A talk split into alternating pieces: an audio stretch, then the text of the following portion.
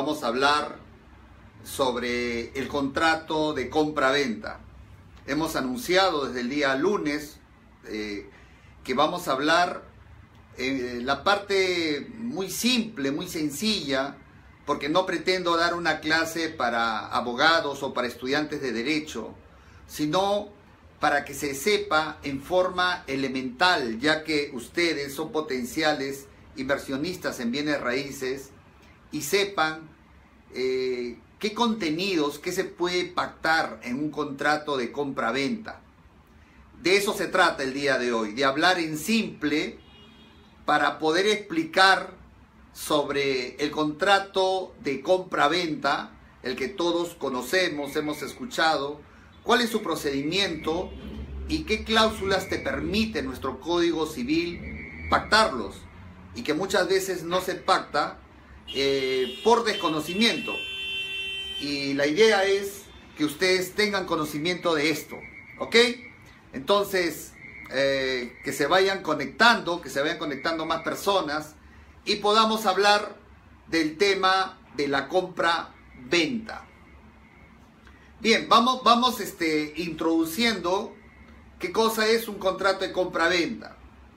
Un contrato de compra-venta es un documento donde ambas partes, comprador y vendedor, eh, uno transfiere un bien, este bien puede ser una cosa, una, un bien mueble, como conocen los abogados, o para nuestro caso en bienes raíces, la transferencia de la propiedad de un inmueble, departamento, casa, terreno, ok. Eh, y este, para que llegue su proceso hasta inscribir en registros públicos, eh, primero se hace lo que se llama minuta, que es un documento formal eh, para presentarlo ante una notaría.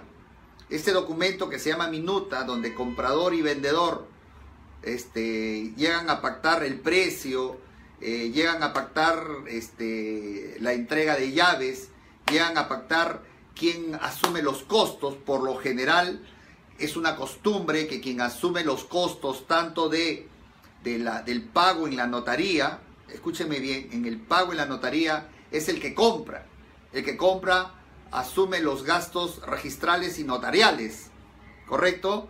Sin embargo, las partes pueden pactar en contrario por alguna razón o pueden establecer en el contrato una cláusula que rompe esa costumbre y diga que ambas partes van a pagar 50% y 50%.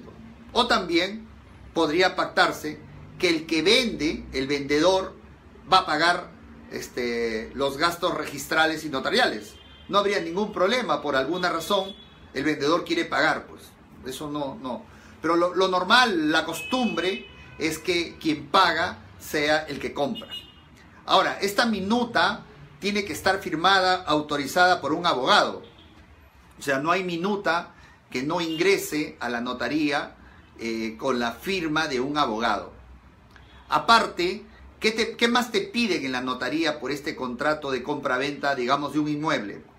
te piden copia del DNI de comprador y vendedor, si es casado, copia de ambos, de, ambos cónyuges, y si por alguna razón están bajo el régimen de separación de bienes, supongamos que están bajo el régimen de separación de bienes, entonces eh, no necesita firmar, en este caso, tu cónyuge, pero para eso tienes que presentar una copia literal de la inscripción que has hecho de la separación de bienes en registro personal, en registros públicos.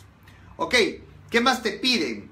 Eh, una vez que ingresa la minuta en la notaría, te ponen tu sello, tu cargo, es responsabilidad del que compre el inmueble eh, ir al SAT a la, de la municipalidad provincial para poder pagar la famosa alcabala, que la alcabala es el 3%, bueno, de una operación que ahorita no, no me gustaría explicar, y que el notario es el responsable de registrar que efectivamente el comprador ha hecho dicho pago.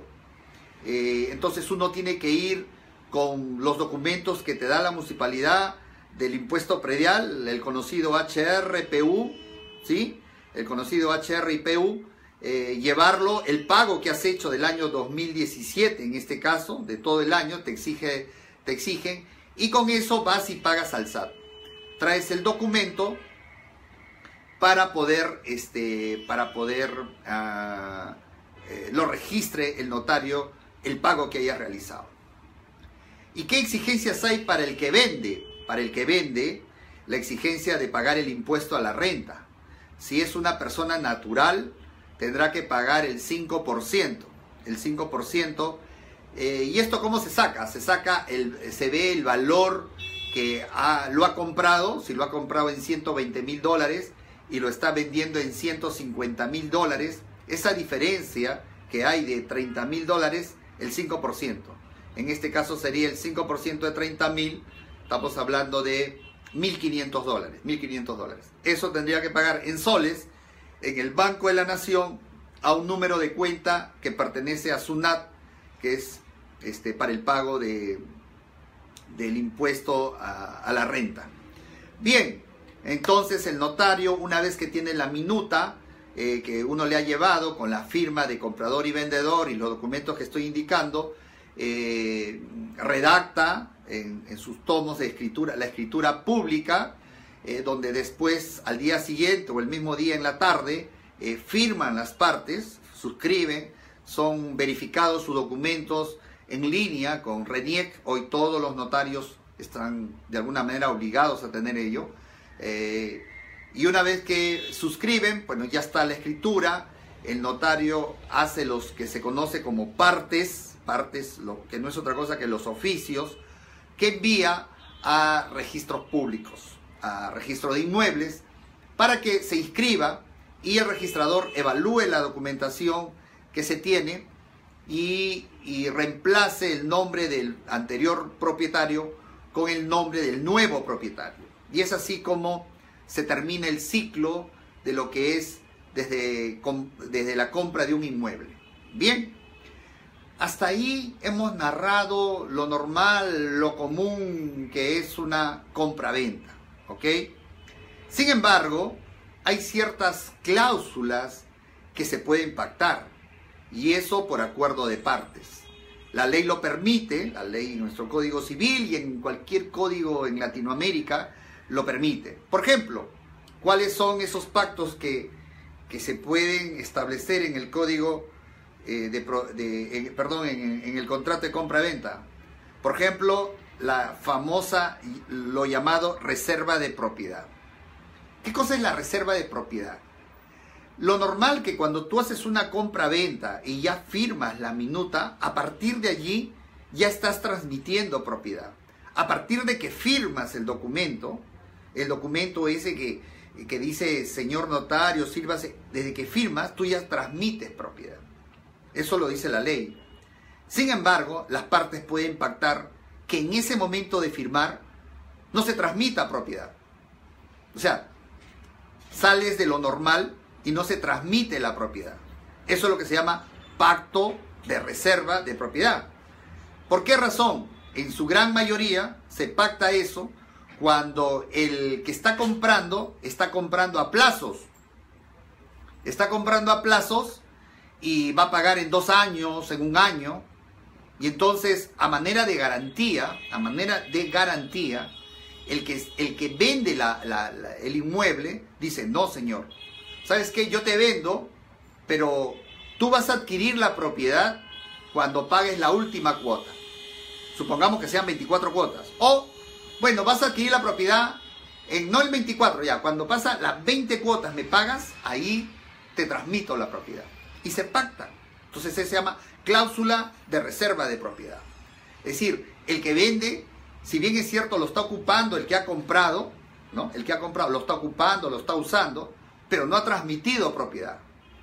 ¿no? no ha transmitido propiedad. Por tanto, si deja de pagar y no llega a la cuota 20, en nuestro ejemplo, en ese caso, eh, la propiedad nunca se transmitió y esa es su garantía. Pero algo más deben saber, algo más deben saber ustedes, algo importante que muchos no lo saben, incluso hay abogados que no saben lo que les voy a, la pepita legal que les voy a dar en este momento.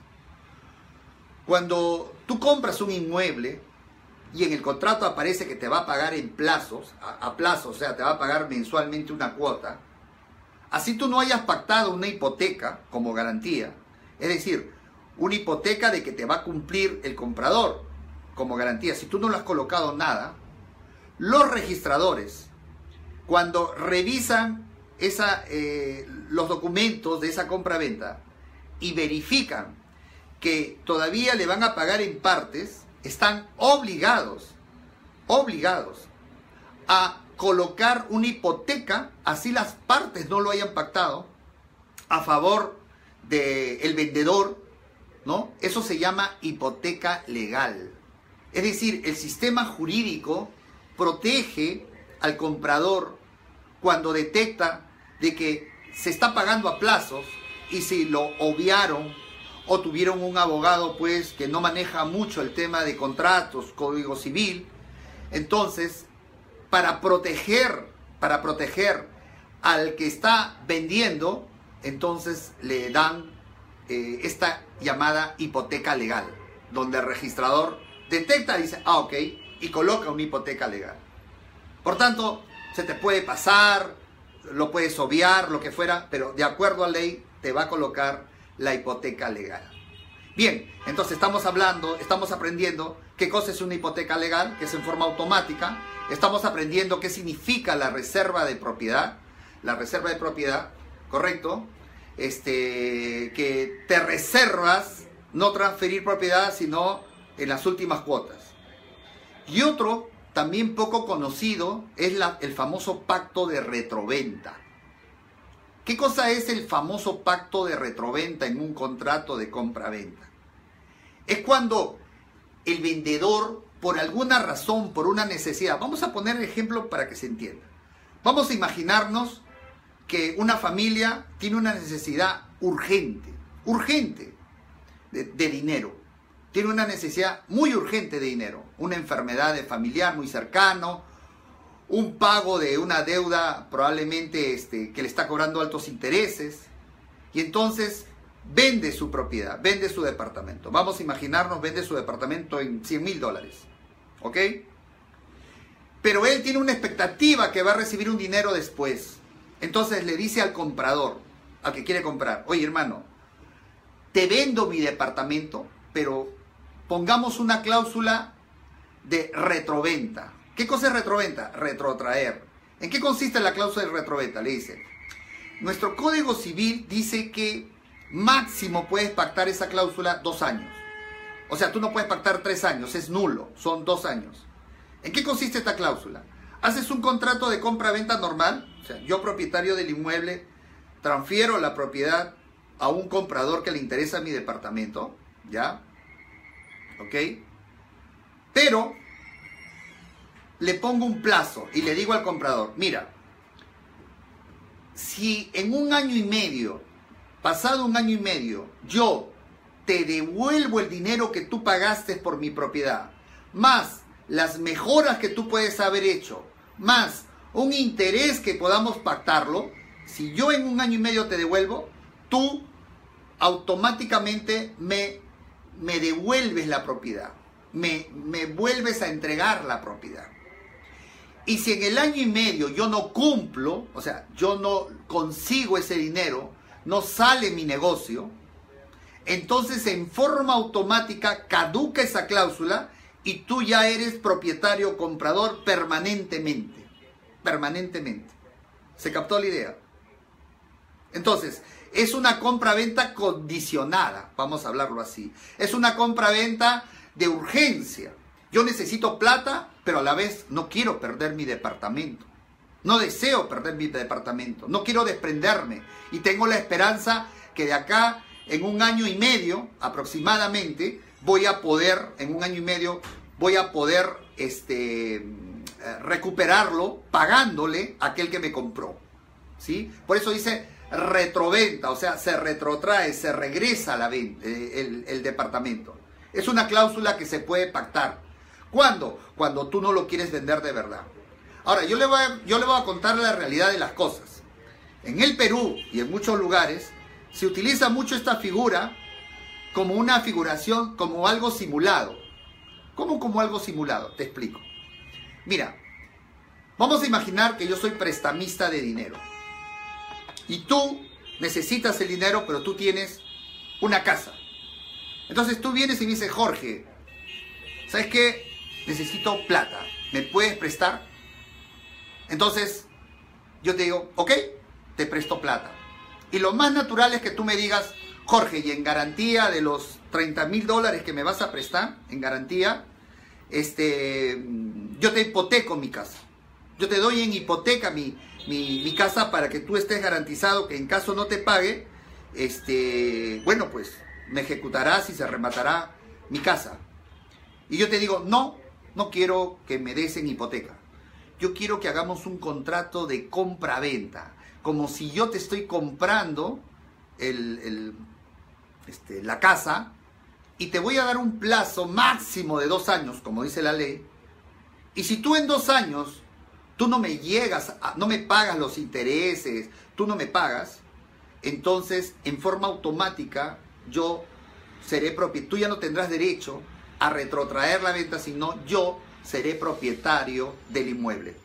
Con lo cual, le saco la vuelta a la ley, utilizo este mecanismo, me hago propietario del inmueble y me olvido de ejecutar un, un proceso de ejecución de garantías y la hipoteca y todo el tema. Entonces algunos prestamistas utilizan esta figura como una simulación, porque la realidad es que se te está prestando dinero, no te está comprando la casa, te está prestando dinero, sino que lo normal, lo que debería ser es que tú le des en garantía una hipoteca, pero no, me es más fácil hacer un contrato de compra-venta como si yo te estoy dándote la plata de, de la compra de tu casa y te doy un plazo para que tú lo recuperes. Y si no lo recuperas, fuiste ya fuiste. ¿Por qué? Porque hay una cláusula que dice que si tú no pagas en año y medio, en dos años, entonces yo soy propietario de tu casa. Y le sacamos la vuelta. Y entonces resulta que hay muchos procesos de nulidad de contrato de con cláusula retroventa, en el proceso judicial de simulación. Y entonces ahí se embarca una serie de cosas. Pero como les estoy contando, este, se utiliza esta figura y, y bueno, espero que me hayan entendido, he tratado de ser lo más explícito para poderles explicar esta figura de la retroventa. Entonces ya estamos hablando de la figura de la retroventa, que se puede pactar la cláusula, la figura de la, la figura de la, mm, del pacto de reserva de propiedad, que también les estoy diciendo que se puede hacer reservar la propiedad. Y también les estoy hablando de la hipoteca legal, que los registradores están obligados a, a están obligados a colocar en la partida registrar la hipoteca, así no se haya pactado en la compra-venta. Basta que el registrador detecte que se está pagando a plazos y suficiente para proteger al vendedor del inmueble de que pague. Eh, ustedes saben que hay inmuebles inscritos en registros públicos, inmuebles no inscritos en registros públicos.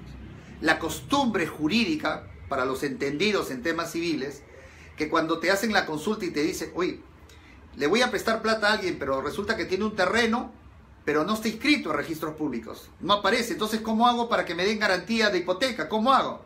Entonces el abogado civilista le dice, fácil, hagamos un contrato como si le estás comprando, compra-venta con cláusula de retroventa.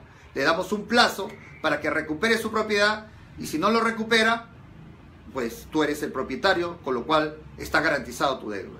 Cuando digo en esta figura de que utilizamos la retroventa en aquellos inmuebles no inscritos, este, estamos haciendo la figura simulada, este, porque en realidad es un préstamo, y no estamos diciendo que cuando le compramos el inmueble, ocupamos el inmueble. Mayormente, casi nunca se ocupa el inmueble, sigue ocupando el dueño del, inmueble y simplemente que hay un contrato. O sea, no es que el, que compra toma posesión del inmueble. No, no, no, sigue ocupando el propietario del inmueble.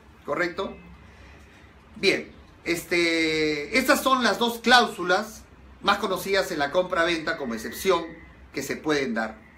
Pero, pero nuestro sistema jurídico es, es amplio, hay, pero también hay cláusulas que tú no puedes ir contra los principios constitucionales. Hay, hay cláusulas que por más que lo pongas son nulas. Tú no puedes pactar. Hay documentos que por más que aparezcan con el título compra-venta y tú pactes una cláusula y hagas un contrato, este, son nulas de por sí porque violentan ciertos principios constitucionales o principios civiles. Por ejemplo, a ver, ¿qué se me ocurre? A ver, por ejemplo, tú no puedes celebrar un contrato de compra-venta con tu esposa. Tú no puedes. O sea, tú no puedes demandar al Poder Judicial, este, le presté plata y, o, le vendí tal cosa y incumplió y señor juez, demando para que usted, que si no, que si no, este, no me paga, este, usted le embargue los bienes cuando los bienes son tuyos a la vez, porque es una sociedad conyugal. Eh, salvo, salvo que tengan, este, estén bajo el régimen de separación de bienes. Ahí sí cada uno es propietario de ellos, ¿no? Por ejemplo. Este, después, otros pactos prohibidos, ahora sí estamos hablando de los pactos prohibidos, los pactos que así estén, así las partes lo señalen, este, es nulo, es nulo, no, no tiene ninguna validez. El Poder Judicial no te va a avalar, no te va a decir, sí señor, usted tiene la razón, porque, porque ahí está. No, no, no, son, son pactos prohibidos en nuestro Código Civil y en, y en casi de todos, ¿no? Por ejemplo, el pacto de mejor comprador. ¿Qué cosa es? A ver, o sea, escúcheme bien, estoy diciendo que esto no se puede pactar porque es nulo. ¿Qué cosa es el pacto del mejor comprador? A ver, vamos a imaginarnos un escenario para, creo que de esa manera se entiende mejor. Vamos a imaginarnos que Jorge Gil tiene un departamento, pero yo a la vez tengo una necesidad económica. O sea, ahorita quiero venderlo ya, ahorita, ahorita quiero venderlo.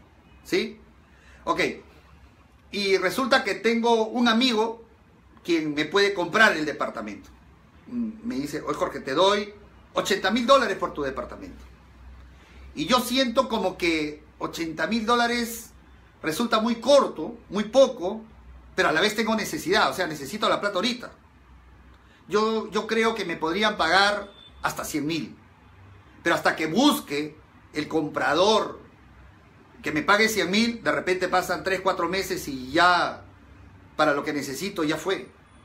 Entonces me urge que mi amigo me dé esos 80 mil. ¿Correcto? Pero se me ocurre una idea. Le digo, oye hermano, yo te, yo te vendo 80 mil, pero hagamos un pacto de mejor comprador. Y él me va a decir, ¿qué es eso? ¿Qué es eso? Que pactamos un plazo, vamos a suponer tres meses. ¿Ok? Tres meses. Pactamos que en tres meses, si apareciera, porque yo voy a seguir colocando, publicando en OLX, el letrero va a seguir ahí en, el departamento que se sigue vendiendo, en fin, los corredores inmobiliarios les, sigo diciendo que sigan eh, ofreciendo. Este, y en tres meses si en tres meses apareciera un comprador, otro comprador, que da un dinero mayor que tú, no igual ni menor, obvio, sino mayor, me quiere pagar 95, entonces se resuelve este contrato contigo y, acepto porque me van a pagar un precio mayor. Entonces, eso, por ejemplo, que anteriormente o en otros países se pactaba, está prohibido en nuestro país y está prohibido en cualquier otro país latinoamericano que yo tenga conocimiento. Entonces, eso se llama pacto de mejor comprador, prohibido en mayúscula, acá en el Perú. No se puede. ¿Correcto? No se puede. Tampoco se puede, tampoco se puede pactar, por ejemplo, por ejemplo, eh, una compra-venta no se puede pactar, por ejemplo, a ver, Vamos a suponer que lo compre a plazos. Lo compro a plazos.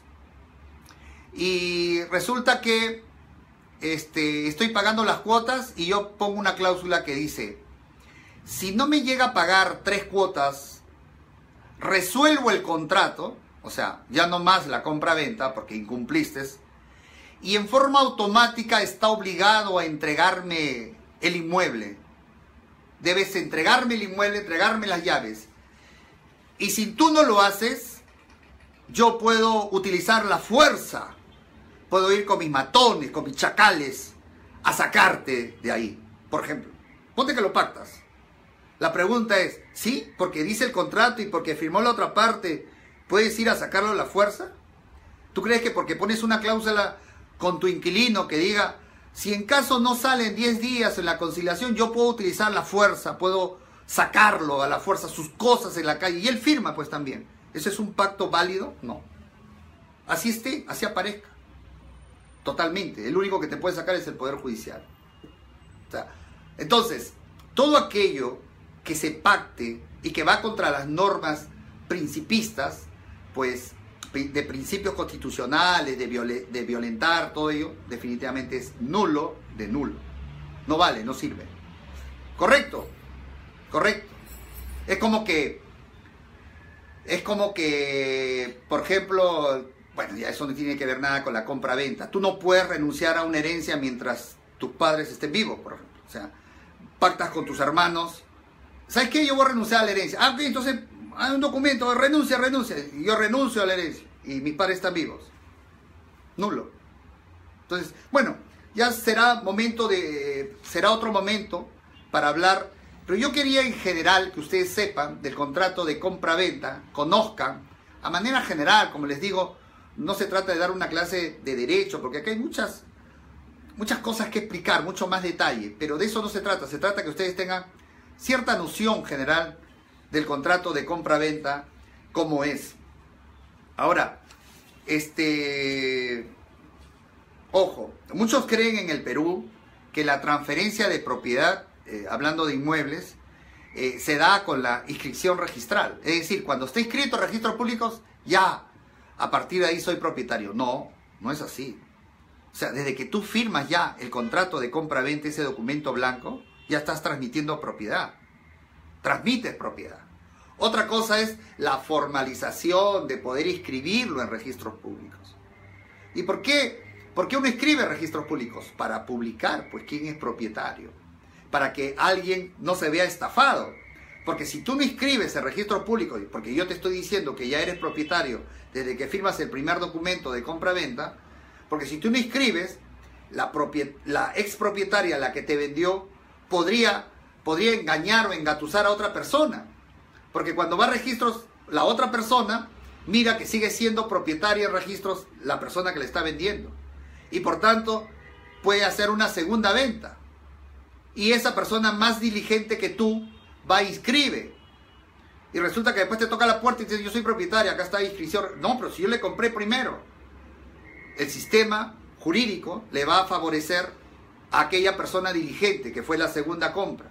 Independientemente que tú lo denuncies penalmente por estelionato, ¿no? Por hacer una segunda venta a la, a la ex propietaria. Decirle, oye, tú me vendiste primero a mí, si bien es cierto, yo no lo inscribí porque me faltó recursos, porque me observaron, lo que fuera, pero tú tienes que procurar inscribir, justamente para que no exista esta situación. Esta. Como sucede con los vehículos, igualito, los vehículos igual, uno debe inscribir su derecho a registro público. No basta que te quedes con el documento privado, ¿sí?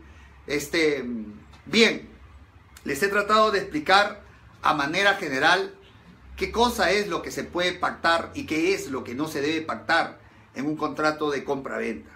Bien, señores, Dios me los bendiga, hasta luego y Dios bendiga sus finanzas.